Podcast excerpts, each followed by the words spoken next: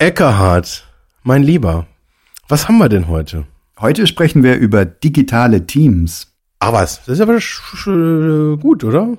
Oder nicht so gut? Ich weiß es nicht. Digitacheles.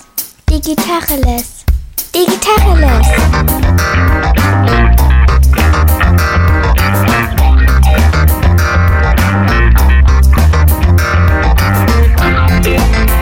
Mein Name ist Jens Wehrmann. Und ich heiße Eckehard Schmieder. Jetzt aber mal Butter bei die Fische. Was geht ab?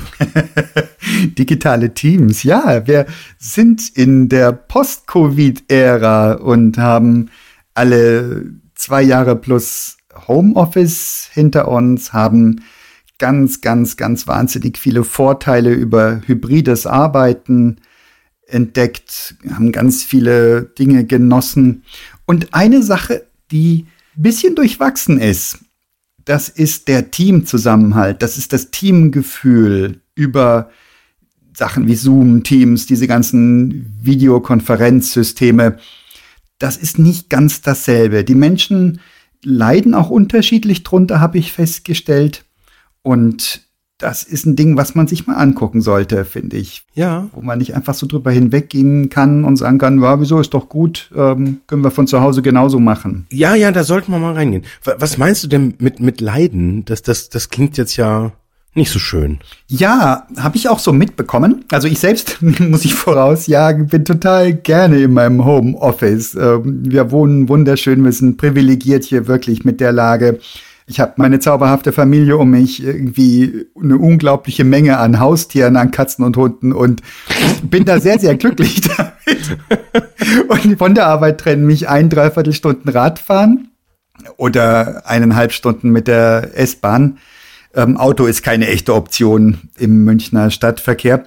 Das heißt, ich genieße das, viel von zu Hause aus machen zu können. Ja. Und seit die Corona-Regeln also weitestgehend weggefallen sind, ist es eine Option und zunehmend wichtig, Menschen vor Ort zu treffen. Die Leute leiden drunter, je nach Lebenssituation. Das heißt, Leute, die alleine leben, ich arbeite ja mit, in einer Firma mit einem sehr niedrigen Durchschnittsalter, da gibt's viele Leute, die einfach keine Familie zu Hause haben, die alleine leben Mhm. und denen wirklich die Decke auf den Kopf fällt, wenn die nicht zur Arbeit kommen. Es gibt viele Leute, die regelmäßig zur Arbeit kommen und das hinnehmen, dass sie dann, das stimmt jetzt nicht mehr so ganz, also vor einem halben Jahr noch, sind die in leere Büros reingekommen. Und so dann halt in einem Büro statt bei sich zu Hause im Arbeitszimmer.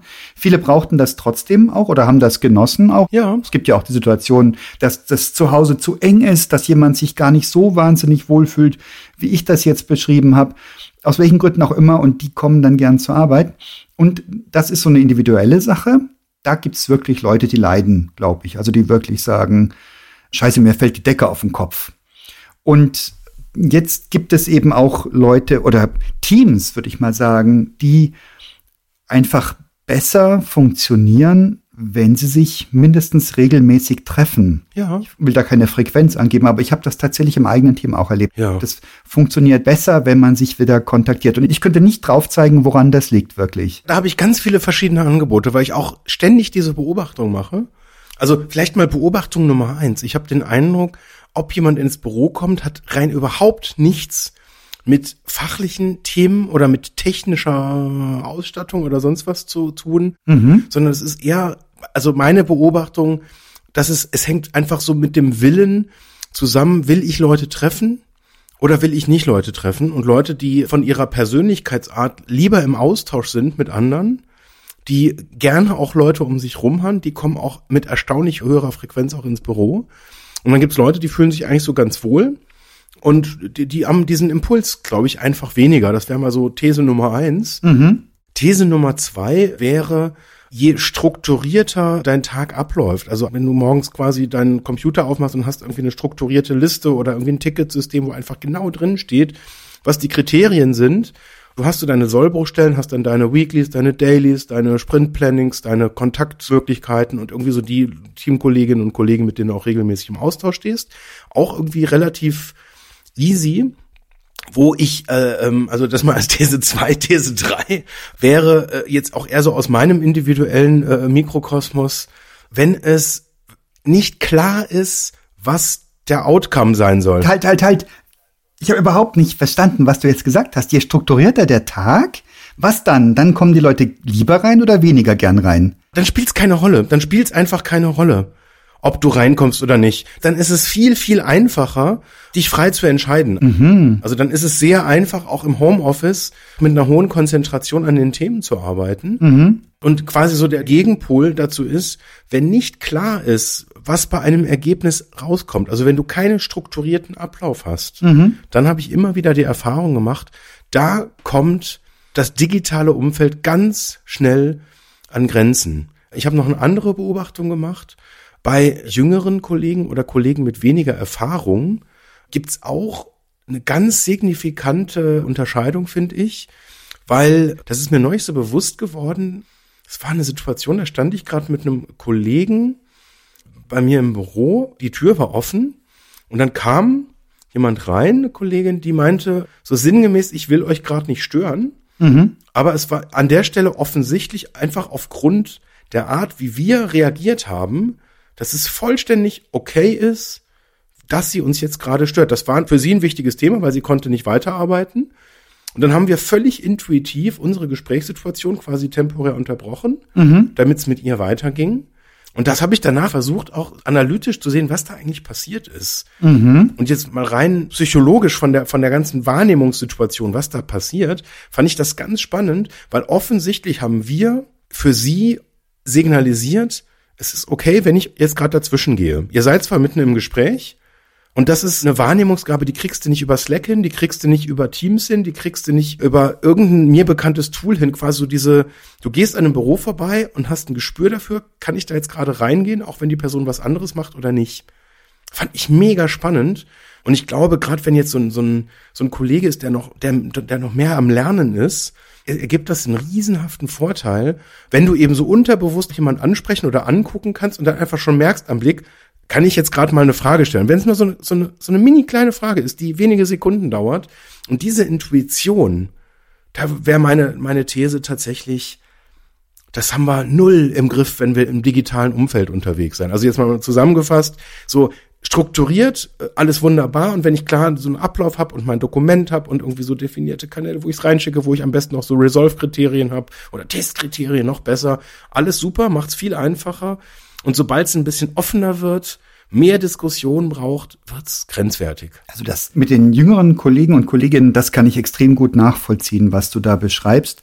Diese nichtsprachlichen Zeichen, dieses Vorbeikommen und sich begegnen, das kannst du nicht reproduzieren, indem du jemanden einen Link schickst und sagst, wollen wir uns jetzt auf eine Videokonferenz treffen. Mhm. Das ist sicher. Das heißt, das sind geplante Treffen.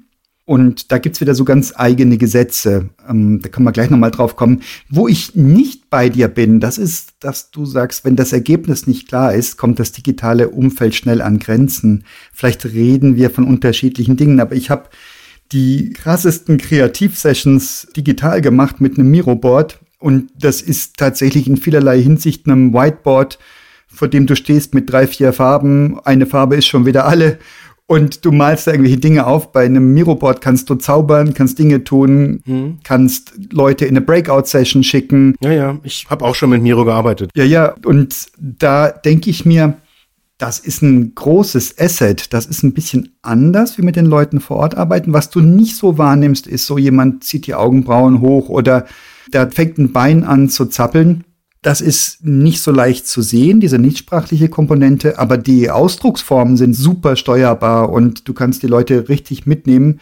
Ich habe in der Form deutlich mehr Aufmerksamkeit auf jeden und jede Einzelne, weil ich die Leute ja in gleich großen, sozusagen demokratischen Quadraten vor mir sehe oder Fensterausschnitten, Ja. was ich in einem Raum mit Leuten nicht notwendig so gleichberechtigt sehen würde. Irgendjemand drehe ich immer den Rücken zu, auch bei so einer U-Bestuhlung zum Beispiel Ja. und ich nehme nicht alle gleichermaßen wahr. Also das habe ich als sehr, sehr vorteilhaft erlebt. Und es ist eher so, dass ich jetzt in einem äh, Präsenzsituation eher suche, was könnte ich denn, womit könnte ich denn das Miroboard ersetzen? Und nicht selten geht das dahin, dass wir einen großen Monitor haben und ähm, einer sitzt am Rechner und bedient Miro, während wir da unsere Ideen einwerfen. Ja, ist spannend, weil habe ich tatsächlich eine komplett konträre Sichtweise auf das Thema, weil ich halt merke, Also die Sessions, die ich mit Miro gemacht habe und auch die wir mit, mit viel technischem Aufwand und auch Kamerasystem und sonst was gemacht haben, jetzt erstmal so funktional, vielleicht sogar besser tatsächlich. Also gerade, also besser auf jeden Fall als hybride Sessions. Aber rein vom Outcome her kann ich mich nicht an so Durchbrüche erinnern. Also ich habe einfach manchmal so, so Kreativsituationen, jetzt meistens nicht in so riesengroßen Sessions, sondern erst so mit drei, vier Leuten, mhm. wo ich merke, also gerade wenn du jetzt eben nicht sagst, wir haben jetzt irgendwie Strategie und jetzt eine vorgelegte Methodologie und jetzt haben wir diese äh, Kreativtechnik, die wir anwenden, sondern wo du sagst, wir, wir, wir kauen mal auf so ein Problem rum, was wir gerade sehen oder irgendwie über so einen Sachverhalt. Aber vielleicht ist es auch eine persönliche Präferenz von mir, dass ich einfach merke, dass die Produktivität in der Präsenzsituation um Welten besser ist, jetzt in meinem Kosmos. Immer wieder. Mhm. Das habe ich jetzt schon öfter gelesen und gehört auch, dass du online mehr Pausen machen sollst und dass du weniger Erwartungen haben sollst an den Output. Ja. Selbst bei kurzen Sessions, mhm. also so Halbstünder, wo man einfach sich mal so zum Thema, mal so zum Gedankenaustausch trifft. Mhm. Oder auch ganz krass, was ich viel mache, sind so Coaching-Themen. Mhm. Und es ist was völlig anderes, wenn du dich halt jetzt nur am Videobildschirm halt siehst, als wenn du wirklich im gleichen Raum bist. Mhm. Ist was anderes. Und ich kann es teilweise nicht erklären, aber äh, ich empfinde es immer wieder so. Und also ich merke auch, dass ich mittlerweile auch mir das zugestehe, dass bei Themen, die mir wichtig sind, dass ich dann die Prio 1 wirklich auch auf die Präsenz lege, weil es mir einfacher fällt, weil ich irgendwie auch gefühlt mehr Spaß dabei habe mhm. und den Eindruck habe, es gibt so ein paar Dinge, also gerade letzte Woche hatte ich wieder so, so ein völlig krasses Erlebnis mit einer äh, Unternehmerin, mit der ich mich häufig treffe, virtuell, die eigentlich in Berlin lebt und die jetzt in München waren, haben wir gesagt, ja gut, machen wir mal so äh, spontan eine Session vor Ort. Und es war auch das erste Mal, dass wir uns für diese Art von Session auch persönlich getroffen haben. Und es war Next Level, war einfach was völlig anderes. Mhm. Ich könnte mir gut vorstellen, dass da deine persönliche Präferenz reinspielt in die Wahrnehmung. Genauso wie ich tatsächlich gerne wahrgenommen hätte, wieso ähm, online geht alles genauso gut wie in Präsenz, weil ich ja gerne im Homeoffice bin. Ja, ja. Und ich muss diesen Wunschgedanken wirklich fallen lassen. Ich sehe, dass das nicht so ist. Ja. Und bei den Leuten unterschiedlich ausgeprägt. Ebenso wie du sagst, zum Beispiel, ich brauche ähm, Präsenz für bestimmte Themen. So erlebe ich das aber auch im Team. Also, dass, dass manche Leute, ihnen fällt das schwerer online. Das meine ich zu merken an Blickkontakt, dass Leute nicht in die Kamera gucken, dass Leute ähm, von einem völlig hellen Hintergrund als dunkle Silhouette nur zu sehen sind. Ich vermisse allerdings geradezu die Spontaneität. Also alle sind ein bisschen weniger spontan. Schon allein wegen dieses Gefühls, man fällt sich ja dann doch dauernd ins Wort, wenn zwei gleichzeitig anfangen zu sprechen. Wir hatten alle diesen Loriot-Effekt schon, wo zwei Leute gleichzeitig anfangen zu sprechen, dann merken sie es beide, dann hören sie beide auf dann denken sie, okay, dann spreche ich halt weiter, dann sprechen sie beide weiter und das drei oder vier Mal am Stück. Dann wird es irgendwann anstrengend. Und dann sage ich ganz laut rein, sprich du bitte. Und bin einfach still. Genau, Herr Müller-Lüdenscheid, Herr Dr. Klöbner. Und wo du gerade und wo du gerade zwei herzlich lachst, Humor ist ein echt dickes Brett zu bohren. also da gibt's Leute, die sind genauso pfiffig unterwegs wie, wie offline, aber andere, die ohnehin schon schwerer erreichbar sind mit einem kleinen Wortspiel hier oder einem, einem Joke dort die tun sich online wirklich härter. Mhm. Also so einen kleinen witzigen Einruf oder Zwischenruf kriegst du gar nicht platziert, weil das ist auch so ein Phänomen. Wir haben ja eine viel höhere Meeting-Disziplin. Erstens sind wir alle hart pünktlich, ja. anders als in Besprechungsräumen. Und zweitens ähm, wird viel weniger aus Prinzip rumgequatscht, weil du musst ja das Wort wirklich nehmen und was sagen. Ja. Nicht, dass die Meetings dadurch effizienter werden. Das ist vielleicht eine Kleinigkeit, die es effizienter macht. Auf der anderen Seite erlebe ich in diesen Tagesabläufen vor dem Bildschirm, wo du ein Meeting nach dem anderen hast, dann hast du ein Meeting, wo dann eine Person fehlt und man sagt, ah, der Sohn so fehlt ja, war, der müsste das aber entscheiden. Ja, dann ist es ja eigentlich unsinnig, dass wir dieses Meeting haben. Ist aber eine Stunde angesetzt. Und ich schwöre dir, jedes dieser Meetings, wo sowas vorgekommen ist, ist durchgezogen worden. Da wird dann halt über Dinge, ach ja, wo, wo ich dich gerade sehe, was ich fragen wollte und so weiter. Ach Gott. Und die Leute genießen es dann ohne den Ergebnis oder Liefer- oder Zeitdruck miteinander zu sprechen. Ja. Ganz krasses Phänomen. Ja, also was ich auch manchmal beobachte, was ich witzig finde, dass es auch so unterschiedliche Meeting-Etiketten auch gibt, gerade wenn man jetzt viel mit unterschiedlichsten Leuten Meetings hat. Also bei mir ist halt sehr divers meine Meetings. Und da gibt's halt Leute, die würden niemals um alles in der Welt einfach was sagen. Die nutzen dann dieses ganze Spektrum an digitalen Möglichkeiten, um irgendwie so virtuell die Hand zu heben. Ähm, Stimmt, ja. da gibt's auch teilweise auch richtig geil. Also jetzt beim iPad zum Beispiel bei Zoom, das erkennt über die Frontkamera, dass der User da gerade die Hand hebt und zeigt dann virtuell die Hand an, nochmal zusätzlich als Unterstützung. Total geil. Und dann gibt's Leute, die sagen, okay, also bevor ich jetzt was sage, äh, äh, bevor mich jemand dran nimmt, beiß ich mir die Zunge ab und dann gibt's die Leute, die plappern einfach drauf los, wenn ihnen irgendein Gedanke so durchs Gehirn schießt. Und ich finde das so witzig, wie völlig unterschiedlich auch die Leute dabei sind. Und dann gibt's auch Leute, die, also was, was mir auch immer auffällt, da gibt's Menschen, die haben immer exakt das gleiche Setup, immer mega alles austariert, irgendwie so gefühlt gerade noch eben kurz beim Friseur gewesen und passt alles perfekte Ausleuchtung wurde sofort so, ne, also siehst auch, da ist noch mal extra Beleuchtung und alles super. Dann gibt's diese Leute, die das glaube ich auch haben, die dann aber immer diesen schrecklichen Blurry-Filter haben. Ah, ja. Die teilweise, also bei manchen, da ist der Rechner schon so einen Tacken älter und dann geht da manchmal so die Rechenkapazität runter und dann siehst du auf einmal irgendwie, wie es dann hintenrum aussieht. Was ich auch mal hatte, das fand ich auch zum Schießen, eine Situation mit einem Möbellieferant und der hatte als Kunsthintergrund also das war dann so ausgeschnitten, dass man völlig künstlich dann schlecht ausgeschnitten sein Gesicht halt gesehen hat und halt gesehen hat, da ist jetzt so ein künstlicher Hintergrund. Und das war ein unaufgeräumtes Arbeitszimmer als Foto hinterlegt. Habe ich auch noch nie erlebt, warum jemand sowas macht. Vielleicht hat er einen Hygienefimmel. Keine Ahnung, ob der gerade ein paar Menschen irgendwie ermordet hat und da lagen die Leichen noch so rum, hat er gesagt, nee, machen wir mal lieber irgendwas weniger Schädliches für mich. Keine Ahnung, was da in den Köpfen teilweise vorgeht. Und was du beschrieben hast, habe ich auch ganz oft, dass das so gottähnlich dann ist.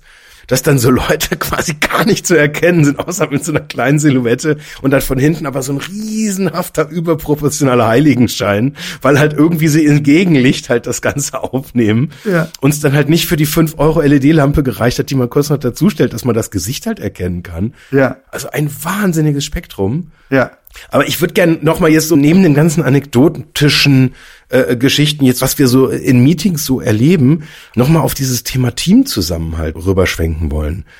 Weil das ist jetzt ja quasi so, wie wir uns in Meetings verhalten, ist jetzt sozusagen das Meeting vor Ort besser oder halt irgendwie äh, per Zoom oder weil ich, andere Plattformen gerne auch.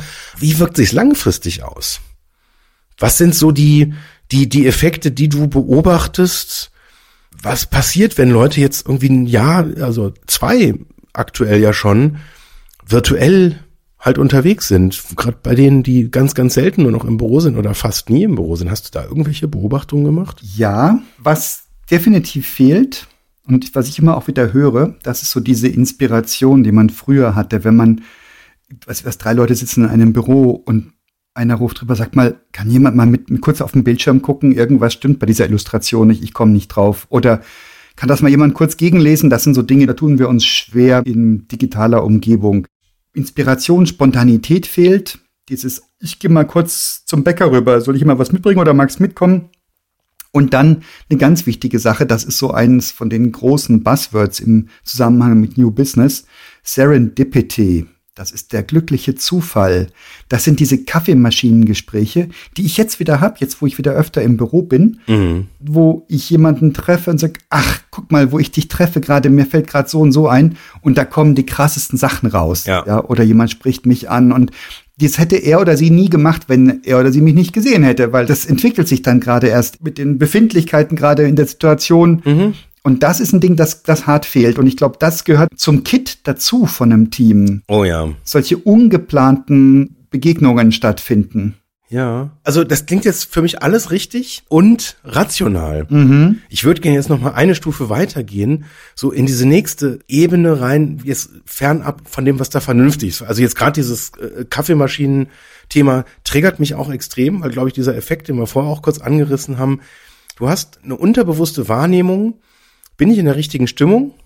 Passt das jetzt gerade? Und also ich habe teilweise auch Gespräche, die ewig dauern, in der, in der Kaffeeküche schon geführt, ähm, Mhm. wo es irgendwie gerade passt. Und dann holt man sich dann irgendwann einen zweiten Kaffee und weil ich hat auch schon Situationen, wo dann irgendwie der dritte und vierte Kaffee, wo dann irgendwie gefühlt so einen halben Tag in der Kaffeeküche verbringst. Also geil, wirklich geil. Dann gibt's aber noch ein Ding, was ich auch gerne noch mal rausarbeiten würde. Dieses gemeinsam verrückte Sachen machen und erleben. So dieses Legendenbildung, dass irgendjemand irgendwas Witziges macht, dass irgendwie was Blödes passiert, dass es eine absurde Situation gibt, dass irgendwie so ein, so ein Running Gag plötzlich entsteht. Das kenne ich eigentlich auch fast nur in dieser vor Ort Miteinander-Situation. Also häufig dann am Nachmittag, wenn dann irgendwie so eine Entspannung einsetzt und man auch merkt, so ein paar Leute, die sind eigentlich schon fertig und bleiben aber gerade noch da, weil es irgendwie gerade witzig ist.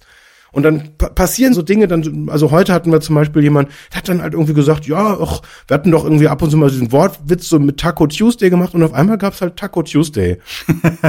und dann standen wir irgendwie da mit einer gar nicht so kleinen Gruppe in der Küche und es war halt mega witzig und cool und es war einfach völlig gelöst. Ja. Und das sind, glaube ich, so, so Kleinigkeiten, die sind so unfassbar wertvoll, wenn so ungeplante Dinge passieren. Dinge, die jetzt gar nicht mich beruflich besser machen, die mich schlauer machen oder die, ah, die müssen noch nicht mal inspirierend sein, aber die können einfach mich auch irgendwie wieder runterholen auf den Boden der Tatsachen. Allein zu wissen, ey, da sind Leute um mich rum, mit denen komme ich gut zurecht, mit denen kann ich Quatsch machen, mit denen kann ich irgendwas ganz anderes quatschen. Da kann ich mal fragen, ey, was habt ihr am Wochenende gemacht? Habt ihr irgendeine coole Idee, was ich nächstes Wochenende mal machen könnte? Und so und so, wir kriegen Besuch aus so und auf einmal lernst du tausend Sachen. Das macht mich irgendwie jetzt gefühlt in dem Moment nicht besser. Aber wenn ich ein bisschen drüber nachdenke, macht mich das extrem viel besser, weil ich vollständiger werde, ich mehr von den Menschen um mich rum erfahre, ich nahbarer werde, die, ich über anfange zu lernen, wie Leute ticken, worüber Leute lachen können, wo Leute teilweise nicht mehr aufhören können zu lachen. Das ist so witzig. Und das passiert in einer Videosituation selten, finde ich. Wir haben tatsächlich im Team extra einen Kaffeetermin einmal die Woche eingeführt, wo wir virtuell uns treffen. Dann hat jeder und jede einen Kaffee vor sich. Ich oft nicht, weil ich zu dem Termin, das ist nachmittags keinen Kaffee mehr trinke. Und tatsächlich fehlt mir hier dieses Geruchserlebnis, dass ich den Kaffee rieche. Das klingt blöd, aber ist so. Das heißt, diese spezifische Kaffeestimmung, die wahrscheinlich antrainiert ist über Jahrzehnte, die findet dann gar nicht statt. Und nicht selten fangen wir an, über Business-Dinge dann doch zu reden. Weil wir sagen, ein Kaffeetermin ist einfach ein Kaffeetermin. Da kann man schon auch locker über ein Business-Thema reden. Aber es wird dann doch, oh, hast du das schon gemacht und hier brauchen wir noch und so weiter. Und es kommt dieselbe Stimmung nicht auf. Ähm, in meiner Firma, wir nutzen Slack als Kommunikationstool und da hat jemand einen Bot zur Verfügung gestellt, der Leute nach Zufallsprinzip einlädt und bei denen nach einem gleichen Zeitfenster guckt und ihnen eine Viertelstunde zusammen einfach verschafft als Zufallsbegegnungsgespräch. Ach, Und das machen auch ganz viele. Und irgendwie so mein Format ist es nicht. Ich kann dir nicht sicher sagen, warum. Ich hatte es am Anfang gemacht, dann habe ich aber so wahnsinnig viel Termine gehabt, als ich mich eingearbeitet habe. Ich habe ja in der Corona-Zeit gewechselt und da habe ich dann wirklich so wahnsinnig viel zu tun gehabt, dass ich diese Viertelstunde echt nicht noch dazu erübrigen wollte ja. und habe es aber auch nie wieder eingestellt, weil ich irgendwie, keine Ahnung, für mich gleicht das nicht aus, dieses ich treffe Leute, ich sehe, ob jemand lächelt oder nicht und mache spontanen Wortwitz, weil irgendwie gerade jemand äh, mit einer Tasse durch die Gegend jongliert oder sowas. Das kann ich so nicht wiederherstellen in der digitalen Variante. Habt ihr sowas auch? Also Termine, die gezielt, ungezielt sind? Haben wir ganz am Anfang mal probiert. Mhm. ähm, haben wir irgendwie nicht lange ausgehalten. Also was wir schon mal gemacht haben, waren dann so Abendtermine, wo wir versucht haben, so verschiedene, ja, so Spiele, einmal mal so ein Kneipenspiel gemacht, wo dann irgendwie so, weißt du, gibt's manchmal so im Irish Pub, dass dann quasi so Fragen vorgelesen werden und du musst dann quasi ohne auf äh, Internet zugreifen zu können, dann Dinge schätzen und dann müssen mehrere Gruppen äh, gegeneinander antreten und das haben wir in unterschiedlichsten Formaten gemacht oder so Schnitzeljagd. Und da waren ein paar echte Highlights auch dabei. Einmal haben wir einfach mitten im Lockdown halt auch ein Team-Event dann auf die Weise halt gemacht und dann hat jeder halt irgendwie ein Päckchen gekriegt, da waren dann Chips drin und weiß ich nicht, einfach um das irgendwie zu simulieren. Und das hat als Ausnahmesituation auch tatsächlich ganz gut funktioniert. Das war allerdings wirklich nur jetzt in so einer Phase, wo komplett Lockdown war. Ja, wo wir auch gesagt haben, wir, wir sind da jetzt auch wirklich ganz radikal und es war einfach da niemand im Büro. Mhm. Aber danach haben sich jetzt so diese bewusst unproduktiven Termine äh, stark reduziert. Es gibt eine äh, Ausnahme, die ich immer wahnsinnig geil finde. Das haben wir irgendwann mal gemerkt, wenn wir Leute äh, bei uns in, in so Daily-Situationen dabei haben, die nur temporär da sind. Also jetzt zum Beispiel, wir haben so, so, ein Bewerbungsformat, wo dann Leute, die uns besser kennenlernen wollen, dazu so einen Probearbeitstag vorbeikommen. Und die gehen dann auch quasi, weil der Tag soll halt so realistisch wie möglich sein, dann auch quasi in das äh, Team Daily mit rein. Und haben wir gemerkt, das ist ein sehr effizienter Termin, wo jeder im Prinzip halt so ein paar Wörter zu dem sagt, was gerade halt, was er gerade tut oder sie gerade macht und was so die Themen sind. Und da haben wir einfach gemerkt, wenn du da dann irgendwie sagst, ja, ich mache das äh, drei für fünf Projekt für Kunden ABC, wenn du dann so zwei Kürzel aufsagst, das hilft halt diesen Menschen, die da uns kennenlernen wollen, halt rein überhaupt nicht. Mhm. Und deswegen haben wir da dann gesagt, wenn jetzt jemand von außen dabei ist, ändern wir dieses Format und da stellt man sich kurz vor, sagt, wer man ist, und dann gibt's vorher so einen Communication Starter, so einen Icebreaker, wo sich dann einer vorher was überlegt und dann quasi eine Frage stellt, wo dann jeder drauf eingeht. Mhm. Und das ist teilweise auch schon komplett eskaliert. Mach mal ein Beispiel. Welches Musikalbum hast du gehört, als du 17 warst? Okay. Mhm. War super. Also es ist geil, weil das setzt so viele Assoziationen frei.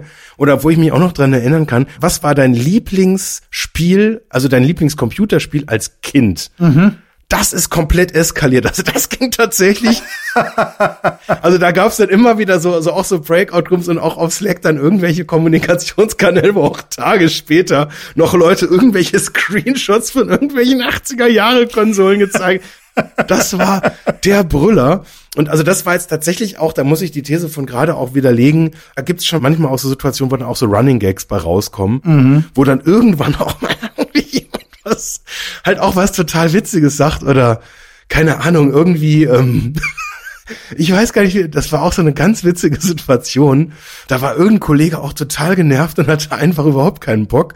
Und es ging irgendwie so um Haustiere, ob wir Haustiere hatten. Und dann war der irgendwie so genervt und hat er so furztrocken gesagt, ich mag Hunde. Und ich mag sie am liebsten gedünstet. und brüllendes Gelächter, also inklusive ihm halt auch. Mhm. Und der ganze Druck war mit einem Schlag halt entladen. Und das, also, das kann es schon dann auch mal geben, dass einfach so richtig witzige Situationen dabei rauskommen. Oder eben auch Situationen, wo man ja über irgendwie so, so ein Thema dann halt auch mal nachdenkt. Und das geht schon. Aber andere Sachen machen wir eigentlich fast nicht mehr. Und du hast dich gerade selber widerlegt. Ja, ja. Gell? Irgendwie kommst du doch in Fahrt und doch, es gab da wohl viel. Vielleicht sind wir da gar nicht offen genug. Vielleicht haben wir die Vorvermutung, dass das nicht geht. Ich ja genauso. Und dann verpassen wir das. Aber du hast ja gerade wunderbar beschrieben, wie das passieren kann, wie die Leute dann doch gut drauf sind. Wie ist es denn mit hybriden Treffen? Das ist ja nochmal eine ganz neue Challenge, ne? dass man Leute zum Teil im Büro hat jetzt, andere aber nicht aus technischen Gründen, pragmatischen, persönlichen Gründen, was auch immer, ja. gibt es das, dass wir Teams haben, da sind ein paar Leute gerade vor Ort und ein, zwei, drei Leute online. Ja. Wie geht das bei euch? Ist tatsächlich nicht so der Favorite. Also haben wir ab und zu. Mhm. Das funktioniert meistens dann gut, wenn die Leute, die hybrid, also die im Homeoffice sind, quasi bei einer Session dabei sein wollen und quasi so als Beisitzer, sage ich jetzt mal. Mhm. Und dann vielleicht mal so vereinzelt mal so ein bisschen mitmachen. Da funktioniert das ganz gut. Mhm. Weil ansonsten ist es einfach, es gibt dann schon so eine Kerngruppe, also wir haben auch so eine Kameratechnik, wo dann quasi die auch darauf ausgelegt ist, auch ganz bewusst, dass sozusagen die Kameratechnik zentral, also im Zentrum des Raumes ist mhm. und quasi die Menschen, die dann um einen ovalen Tisch drumherum sitzen, quasi ein Meeting abhalten, was so normal ist, wie man halt normal das Meeting machen würde. Mhm. Die Kamera äh, erfassen quasi, wer gerade in Action ist, wer redet, wer gestikuliert und können dann irgendwie bis zu drei Personen auch noch mal reinzoomen. Du hast noch so eine Totale, wo du quasi alle siehst. Und das hilft Leuten jetzt mitzuverfolgen, was da passiert. Und wenn sich dann jemand irgendwie aus dem anderen Format dazuschaltet, dann ist, dann ist der einfach auf dem großen Monitor, wo das besser funktioniert, wenn es sehr wenige sind, die da dazugeschaltet sind, weil du die dann auch so permanent siehst. Und wenn es jetzt so ganz viele sind, dann wird es irgendwann zu feinteilig wäre jetzt so meine Erfahrung. Und was ich auch gemerkt habe, konnte ich mir am Anfang nicht vorstellen, was aber auch häufig passiert. Also nehmen wir sich als Beispiel dieses Daily morgens gleich in der Früh. Da treffen sich die Leute, die immer im Büro sind, einfach nicht. Da ist jeder, da bleibt einfach jeder an seinem Platz. Ist viel einfacher. Das geht ja auch quasi im Stand-up-Style super, super kurz. Und um da jetzt, also da würde jetzt keiner auf die Idee mehr kommen, sich da jetzt erst nochmal in irgendein anderes Büro reinzusetzen und dann sich da hinzusetzen, sondern drückt man auf den Knopf, macht dann ein paar Minuten halt die Session und da müssen dann die Leute, die halt im gleichen Büro sind, halt entweder mit Kopfhörer oder einfach sich dann kurz auf Stumm machen. Auch das ist völlig routiniert. Das ist so das häufigste, dass, dass wir quasi dann entweder 100% Präsenz oder 100% digital. Das, das sind so die zwei normalen Versionen. Und Hybrid ist so, ja, manchmal gibt es Situationen, da ist das hilfreich und da machen wir es, aber nicht ganz freiwillig. Ja, ich hatte das jetzt vor kurzem, das ging verblüffend gut. Ich habe gelernt, dass es wichtig ist, dass die Leute auf einem großen Bildschirm zu sehen sind. Also wenn die, wenn sie dann wenigstens, wenn sie sprechen, gerne auch, wenn sie nur so dabei sind. Sonst gehen sie einfach unter. Meine Erfahrung ist, im Raum, die Menschen sind präsenter, wenn du selbst im Raum bist. Ich weiß jetzt nicht, wie die Leute, die hybrid dabei waren, das erlebt haben. Ich war jetzt noch keinem Präsenztreffen hybrid dabei. Ich bin bis jetzt immer gekommen, wenn so ein Präsenztreffen war. Ja. Aber die Wahrnehmung der Menschen, du spürst sie, du merkst ihre Körperwärme im selben Raum, du merkst nichts Sprachliches, jemand ruckt mit dem Stuhl und so weiter. Das kriegst du von den Leuten, die online teilnehmen, nicht mit. Und wenn die Gruppe aufmerksam ist, dann werden die auch gesehen. In einer unaufmerksamen Gruppe muss man dann auch schon, also gehen die einfach auch mal unter. Ja. Dann müssen die wirklich sich laut bemerkbar machen, um teilnehmen zu können. Da braucht es dann einen Moderator oder eine Moderatorin, der oder die dann drauf achtet. Oder hebt jemand die Hand. Ja, das wollte ich gerade auch sagen. Also wenn du einen professionellen Moderator mit dabei hast, der sich dafür auch berufen fühlt, dann auch so eine Gleichgewichtigkeit herzustellen, dann funktioniert das besser was ich jetzt selber auch, wo ich dann quasi in dieser Moderationsrolle war, schon hatte, was ich auch als okay empfunden habe, wenn es eine Person ist, die jetzt zum Beispiel krankheitsbedingt einfach sagt, ich will euch jetzt gerade nicht anstecken, mhm. deswegen bin ich dabei und wenn man es dann auch wirklich von der Technik so macht, dass dann der Monitor an der Stelle steht, wo die Person sonst sitzen würde. Also wir haben dann auch tatsächlich ein, so, eine, so eine Konstellation, wo wir dann auch so ein fahrbares System haben, was wir dann auch dahin schieben, wo die Person sitzt. Mhm. Da habe ich aber dann den Eindruck gemacht, da ist dann zu groß gar nicht so geil, weil wenn du das dann auch, wenn du so eine Person oder das Gesicht einer Person auf so einem 70 Zoller siehst, das ist echt verstörend.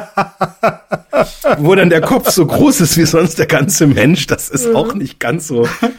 Das funktioniert, also ich hatte es auch schon ein paar Mal einfach so auf einem großen Laptop das ist okay. Also das, das, funktioniert. Wenn du sozusagen so eine eins zu eins Beziehung hast und eine Person sozusagen in einer kleinen Gruppe nicht dabei sein kann, habe ich auch schon erlebt, dass das gut funktioniert hat. Mhm. Du brauchst dann eine klare Agenda, eine klare Struktur und am besten halt einen Moderator, der dann auch wirklich sich darum kümmert und der auch immer mal wieder so Dinge, die sonst für die Leute quasi unterbewusst klar sind, der die explizit nochmal ausspricht und wiederholt. Mhm. Auf die Gefahr natürlich, dass das alle Leute, für die das völlig klar ist, so ein bisschen nervig ist, wenn jetzt für eine Person dann nochmal immer alles wiederholt wird, was halt für alle anderen halt offensichtlich ist. Aber das ist dann halt der Preis, würde ich jetzt mal vermuten.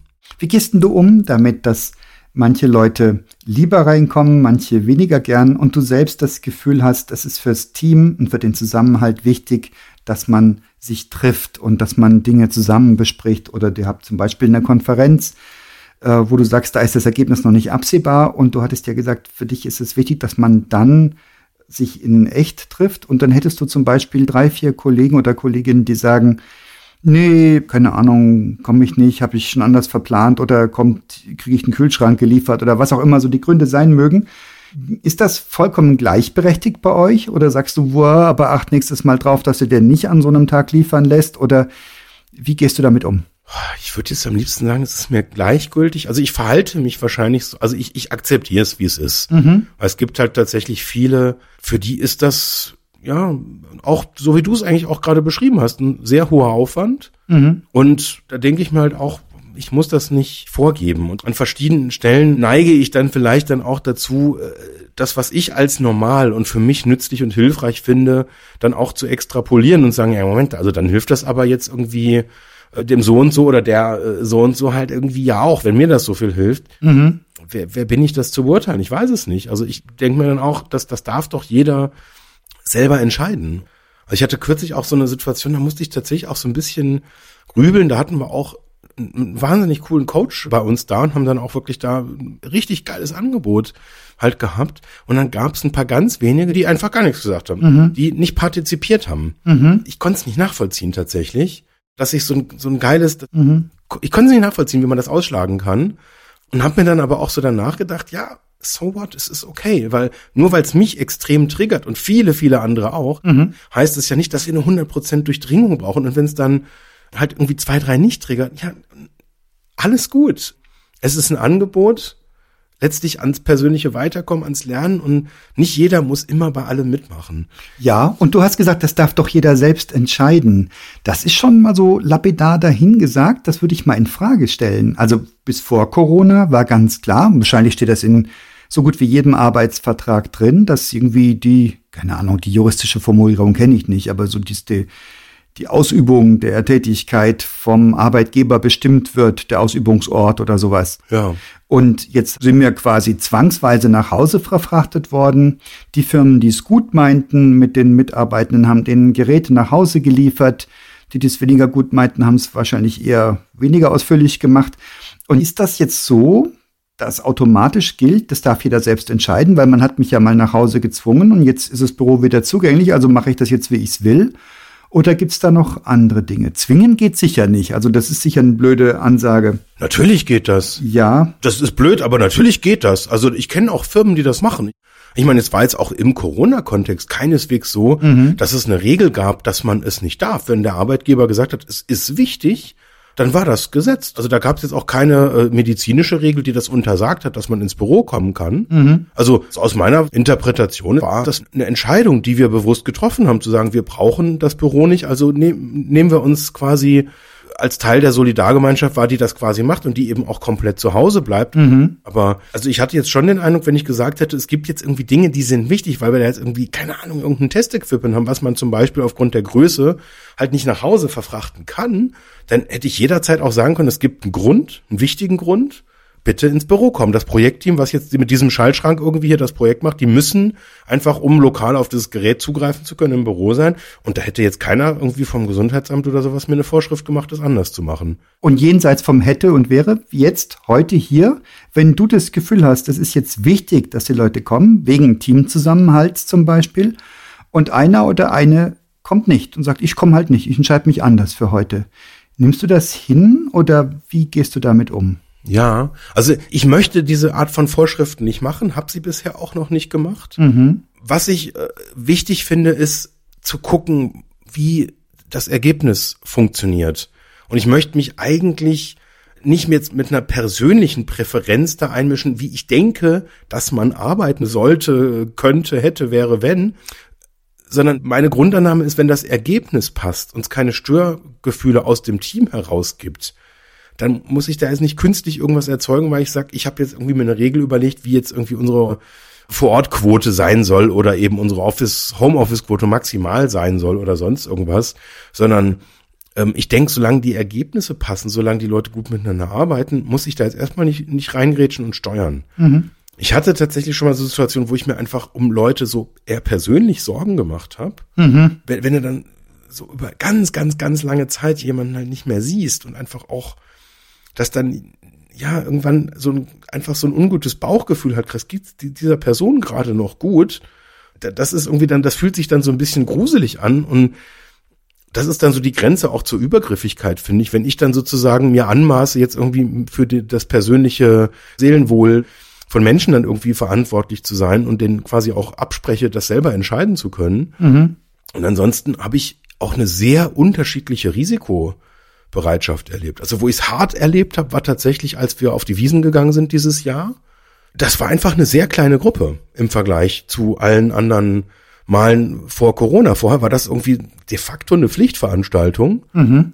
wo auch eigentlich da waren alle dabei. Mhm. Und das ist mir eigentlich dann durch Corona erst bewusst oder durch dieses erste Wiesenjahr jetzt 2022 bewusst geworden, wie krass übergriffig das eigentlich war. Mhm. Das einfach so, so anzunehmen, wir haben ein Team-Event und ich erwarte, dass bei einem Team-Event alle da sind. Und das war irgendwie jetzt in Corona-Zeiten völlig klar, wer Angst hat vor Corona oder wer jetzt irgendwie kranke Eltern pflegt und einfach da sensibler ist oder keine Ahnung, vielleicht auch ein bisschen Hypochonder ist, alles okay. Mhm. Also jeder darf selber entscheiden, wie er es persönlich wahrnimmt.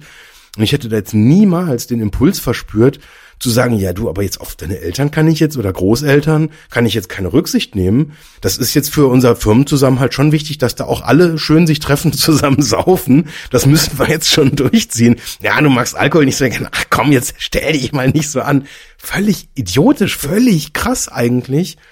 Und das hat sich verändert einfach, dieses Selbstverständnis. Wenn jemand sagt, nee, habe ich noch nie drauf gestanden, in irgendein so Bierzelt irgendwie reinzugehen, muss ich jetzt echt nicht haben. Ja, dann ist es so, ist doch völlig fein. Mhm, ja. Die Leute, die es wollen, machen es. Die Leute, die es nicht wollen, machen es nicht.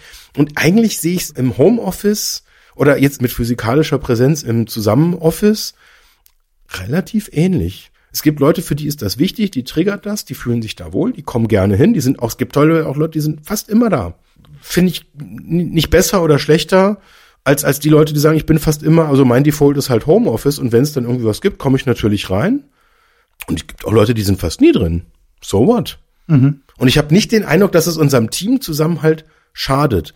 Ich glaube, es sind halt einige Leute weniger tief äh, in, in Bekanntschaften, auch jetzt so in privaten Beziehungen mit anderen. Und dann gibt's Leute, da weiß ich, die machen mega viel miteinander. Die verbringen Teil ihres Privatlebens miteinander und sind befreundet.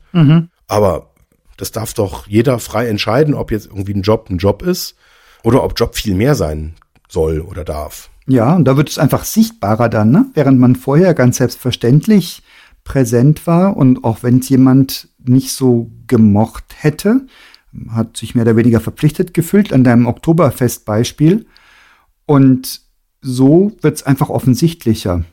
Und den kann man sicher auch sehnsüchtig nachweinen, aber ich finde das eine spannende Erkenntnis, dass du sagst, ich will die Leute ja nicht, nicht übergriffig behandeln und nicht irgendwo hinzwingen. Ja. Und du hast das reflektiert dadurch. Das ist doch eine ganz, eine ganz löbliche Erkenntnis. Die Hyperscaler in den USA scheinen da andere Erkenntnisse zu haben, die versuchen ihre Leute, abgesehen davon, dass sie jetzt im großen Stil Leute entlassen, dabei haben sie erstmal versucht, die wieder alle zurückzuholen.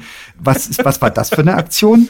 Kontroll Z für Kündigung, das fand ich auch, also das finde ich auch eine ganz geile Erfindung. Irgendwie. Ja. Oh, hoppala, habe ich 500 Leute zu viel gekündigt. Entschuldigung, habe ich mich verklickt. Ja. Und erst haben sie es aber zurückgeholt, alle, gell? Ihr müsst gefälligst ins Büro kommen. Ja, Was mag das gewesen sein? Hast du da, eine, da was gehört dazu oder hast du eine These dazu? Ist das Kontrollwahn oder ist das so ein Gefühl, wir haben jetzt so viele Millionen Dollars in unsere super Büros investiert, die sollen jetzt gefälligst auch genutzt werden? Oder was mag da dahinter sein? ich habe eine These, was das ist. Sag. Angst, Kontrollverlust. Kontrolle, ja. Also ich glaube eher, ich, ich starte mal ein bisschen vorher. Ich glaube, wenn du eine stabile Kultur hast, die in sich schlüssig organisiert ist, die auf Fairness basiert, wo klar ist, dass dieses, was, was ich so gerne auch postuliere, diese viele Freiheiten haben, selber Ort und Zeit entscheiden können, sich Flexibilitäten nehmen. Wenn man mit den Kindern irgendwas hat, zu sagen, ey, ich bin jetzt von da und da halt einfach weg und danach wieder auch erreichbar, aber ich bin da jetzt mit den Kindern beim, weiß ich nicht, Arztsport, was auch immer. Das ist aus meiner Sicht ein ziemlich hartes Privileg, was man sich als Team, als Kollektiv zu erarbeiten hat oder erarbeiten muss. So, und wenn man auf so einem gemeinsamen Werte-Level arbeitet, wo man weiß, wir können uns aufeinander verlassen.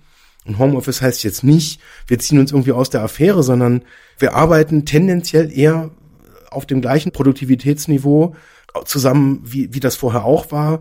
Auch da so ein kurzer Einschieber. Mir hilft das extrem, auch diese Kennzahlen regelmäßig auch im Blick zu haben, dass die Leute, die miteinander arbeiten, jetzt in einem Projektteam, auch einfach sehen, die sind gut und auch wissen, wann ist auch genug. Also nicht immer nur noch krasser und noch mehr Termine und, sondern auch so, wenn man es auch ein bisschen messen und steuern kann, wo man da unterwegs ist.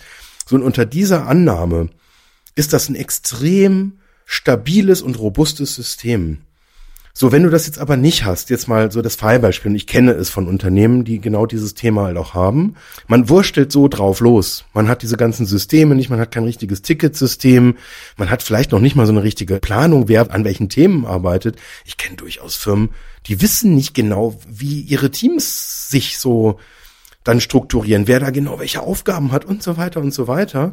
Und dann merkst du, okay, jetzt haben wir Lockdown, jetzt sind die Leute im Homeoffice und die Produktivität, hm, fühlt sich so an, als wenn die sinkt. Und wenn man dann noch das Dilemma hat, dass man sogar sieht, okay, jetzt werden irgendwie Projekte nicht fertig, die sonst immer fertig geworden sind und irgendwie Dinge bleiben liegen und die einen sagen, boah, wir haben viel zu viel zu tun und die anderen, weiß ich nicht, machen sich einen lauen Lens und können sehr, sehr viel über Netflix-Serien reden auf einmal. Ähm, auf einmal merkt man, da kippt so eine Stimmung und was tust du dann als Leader in so einer Situation, wenn du komplett nicht mehr weißt, was du zu tun hast? Dann kommt irgendwie so ein Satz, also das war früher irgendwie besser, das hat früher alles besser geklappt. Jetzt stellen wir mal den Status quo wieder her. Und früher hatten wir auch eine viel bessere Stimmung im Team, als noch alle da waren. Also holen wir jetzt mal wieder alle ins Büro, als wenn nichts passiert wäre. ähm, und ich glaube, das ist pure Verzweiflung, mhm. dass einem dann nichts Besseres mehr einfällt. Und wenn die Kultur es nicht trägt, dann einfach zu sagen, ja komm, dann machen wir einfach Ctrl Z und machen alles so, wie es halt irgendwie vorher war und gehen ernsthaft davon aus, dass sich das wieder so anfühlt, wie es vorher angefühlt hat, nachdem wir jetzt zwei Jahre in einem kompletten New Work-Szenario gewohnt waren und also viele Menschen, in, die in Firmen arbeiten, die jetzt wieder zurückgerufen werden ins Büro, die haben vor dem Eintritt von Corona überhaupt nicht mit Videokonferenzsystemen gearbeitet. Mhm. Und da hat sich alles geändert und das ignoriert man dann einfach und dann wundert man sich am besten noch, dass dann das Ergebnis, was dann eintritt, dass das noch schlechter wird, weil es die Leute total übergangen gefühlt haben. Ja, natürlich oder auch hin und her geschickt. Und ich habe das teilweise äh, an den Bewerbungen bei mir in der Organisation gemerkt, dass wir dann von einzelnen Arbeitgebern, die teilweise auch in unweiter Entfernung an der S-Bahn waren, wo du den Frust so richtig gemerkt hast, mhm. dass sich teilweise in einer Woche ganz viele Leute von ein und derselben Firma wegbeworben haben. Ach, okay. Und weiß ich nicht, ich will jetzt mal keine Namen nennen, ich aufpassen, dass ich mich nicht verplapper. wo dann auch mehr oder weniger diplomatisch wir dann auch erfahren haben, was da die Sachlage halt war. Mhm. Und dass dann teilweise auch Leute gesagt haben, ey, sorry, das ist hart übergriffig, mitten in einem Corona-Lockdown die Leute in teilweise viel zu enge Büros zu zwingen, einfach nur, weil man ihnen nicht vertraut. Ja, oder vielleicht aus einer romantischen Sehnsucht nach dem, ich will so haben, wie es früher war. Das ist ja das Narrativ der Rechtspopulisten überhaupt. Dieses ähm, man, man, muss einfach nur nicht an die Zukunft glauben oder an das, was alles so passiert, dann wird's wieder so, wie es war. ähm, und das ist nochmal eine wunderbare Verdeutlichung. Du kannst Menschen nicht an und ab und wieder anschalten. Das wird nicht funktionieren. Und du wirst auch die Leute nicht einfach dahin schicken, jetzt richtet euch da ein und jetzt kommt's ja wieder zurück. Ja. Ähm, das wird eben dieses Teamgefühl nicht wiederherstellen. Das heißt, du kommst nicht mehr an den digitalen Zusammenarbeitsformen vorbei.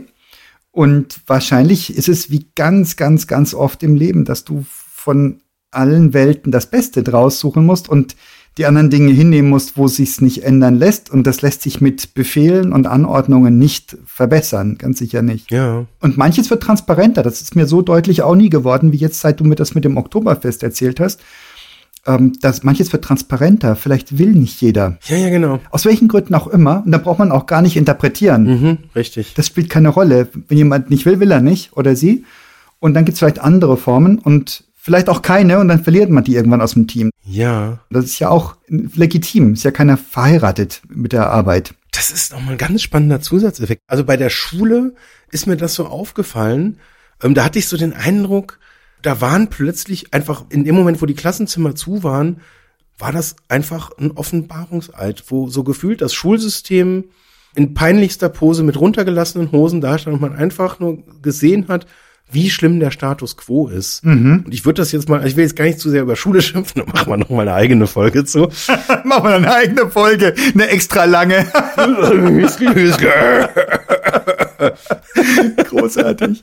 Nee, aber wo ich drauf hinaus will, ich glaube, in Firmen, die sich kulturell schwer tun, Zusammenarbeit zu organisieren, die Vertrauen nicht gut organisieren können, da passiert genau dieser Effekt, dass auf einmal so eine Organisation wirklich mit runtergelassenen Hosen dasteht und es echt offensichtlich wird, wo die Knackpunkte sind. Also wenn jetzt jemand irgendwie äh, ja in, in so einer Homeoffice-Situation nicht motiviert ist, ja, dann ist der irgendwann einfach nicht mehr erreichbar oder macht halt mal, einfach mal seinen Slack aus und sagt, oh, hoppala, habe ich falschen Knopf gedrückt. Mhm. Entschuldigung. und das ist alles so, also ne, das, das kannst du ja im Büro nicht machen. Da kannst du nicht einfach sagen, ich bin mal nicht gekommen und habe gesagt, ah, ich habe meinen Browser gerade nicht offen gehabt, tut mir leid.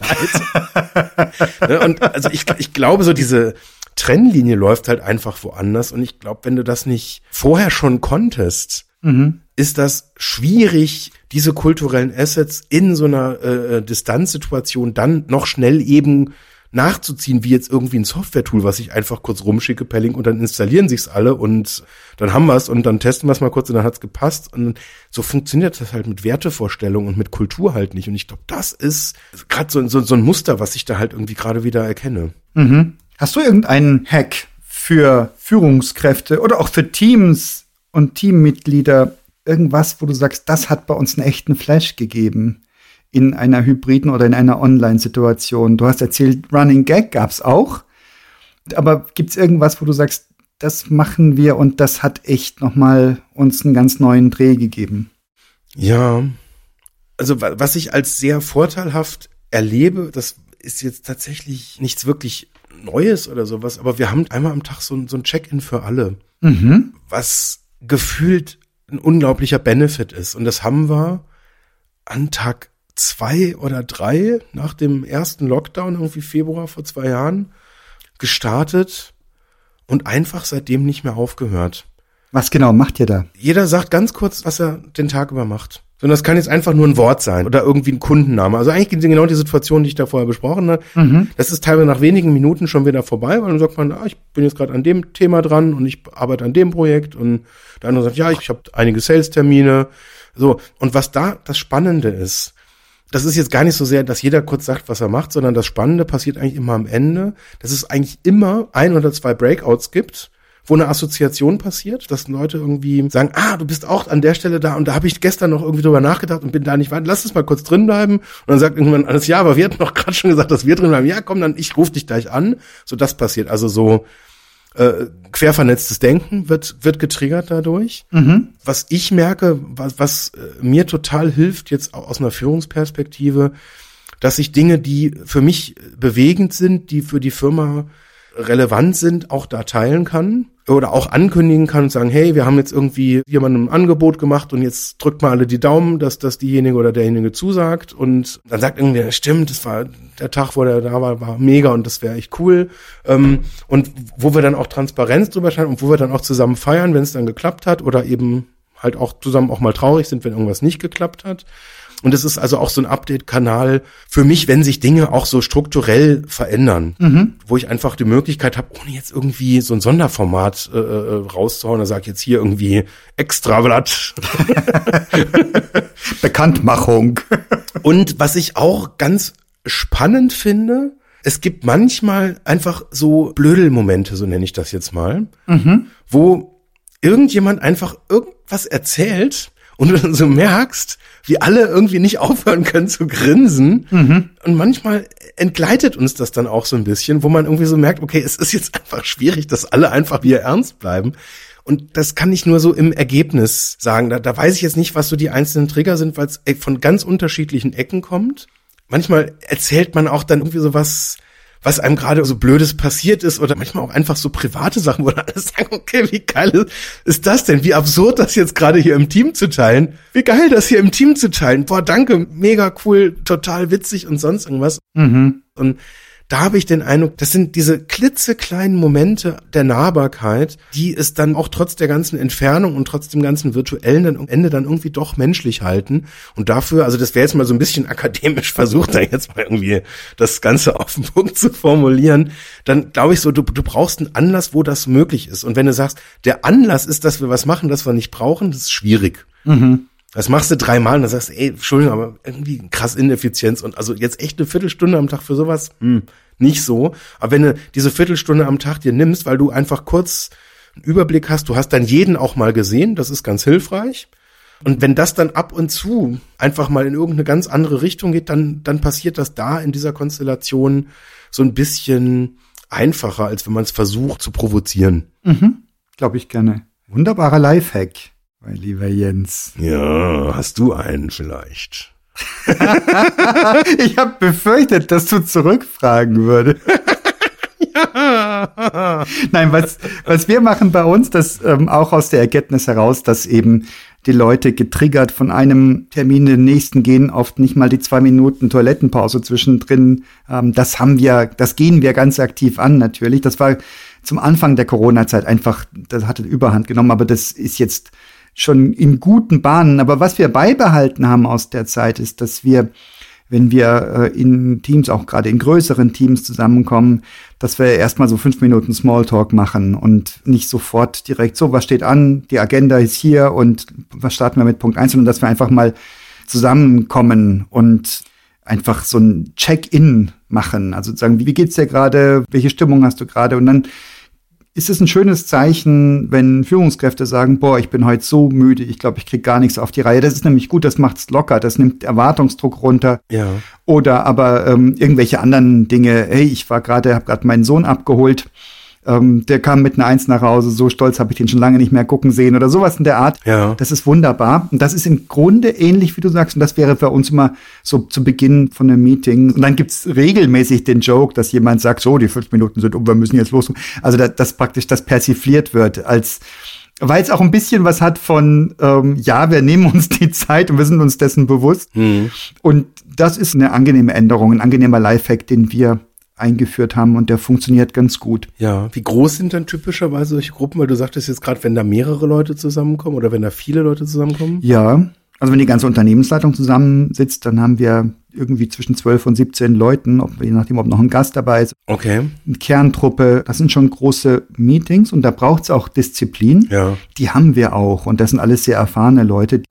Das macht wahnsinnig Spaß und ist auch herausfordernd, hier Diskussionen zu führen und mitzuverfolgen und teilzuhaben. Ja. Und da ist das tatsächlich ein echter Bringer zu sagen, hey, fünf Minuten gönnen wir uns so. Das sind nämlich teure fünf Minuten. Ja, ja, klar. Dann geht's in die Stunden rein, ne? Also was jetzt für mich die Challenge wäre, wenn ich mir das jetzt in einem echten Raum vorstelle, Mhm. dann machst du ja quasi jetzt mal in Techniksprache, dann machst du ja unwillkürlich Breakout Rooms.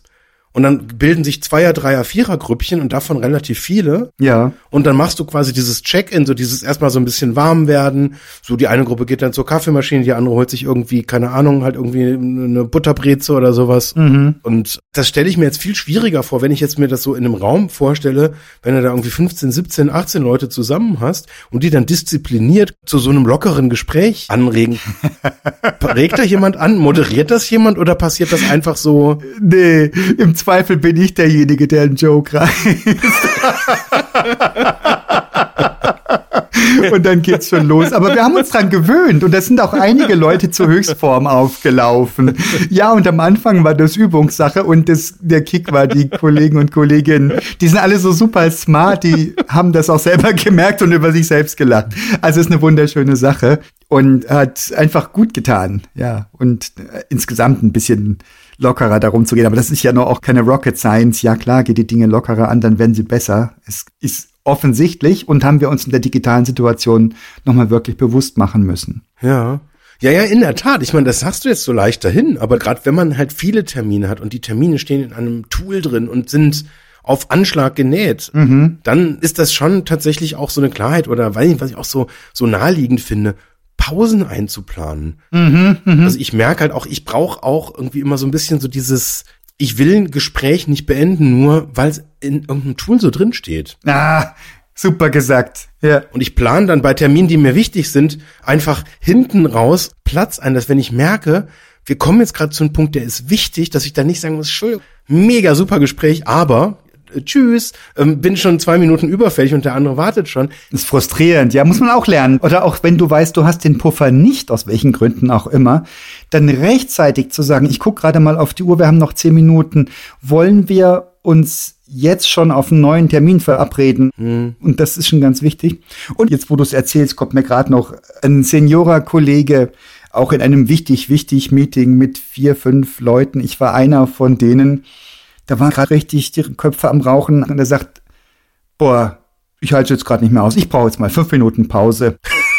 Und er hatte mir aus dem Herzen gesprochen und ich hätte es nicht gesagt. Und ich fand das so geil, dass er das einfach so sagte. Ja. Und ich wünschte, ich hätte es mir mal mitgenommen, aber irgendwie habe ich es bis jetzt noch nicht gemacht und ich habe mir das so fest vor, irgendwann mal zu sagen, auch einfach das mal für mich in Anspruch zu nehmen. Leute, jetzt reizt gerade mal. Jetzt machen wir Pause. Stimmt. Das hatte ich neulich auch, das war auch zum Schießen. Ähm, da hatte ich auch, das war auch ein mehrstündiger Termin tatsächlich. Und dann hat der Moderator was gemacht am Ende, was ich eigentlich ganz cool fand, dann einfach so gefragt, ja, so also Kategorie Start, Stop, Continue, wollen wir weitermachen, gibt es irgendwie so Dinge, die wir verändern können und sonst irgendwas. Und dann meinte irgendwie auch eine der Teilnehmerinnen, dass sie beim nächsten Mal eine Klopause total erleichternd fände und also, ja!